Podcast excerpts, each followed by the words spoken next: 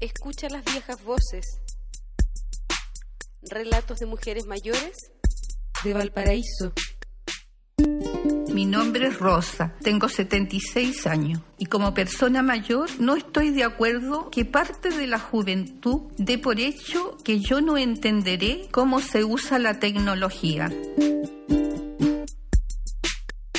Yo quiero aprender, por lo tanto, si me piden entender, podrían ser más capaces de compartir sus conocimientos amablemente conmigo. Yo merezco ser tratada cuidadosamente. Proyecto desarrollado por estudiantes de fonobiología de la Universidad de Valparaíso, en alianza con el Centro Gerópolis y la Fundación Gerosum.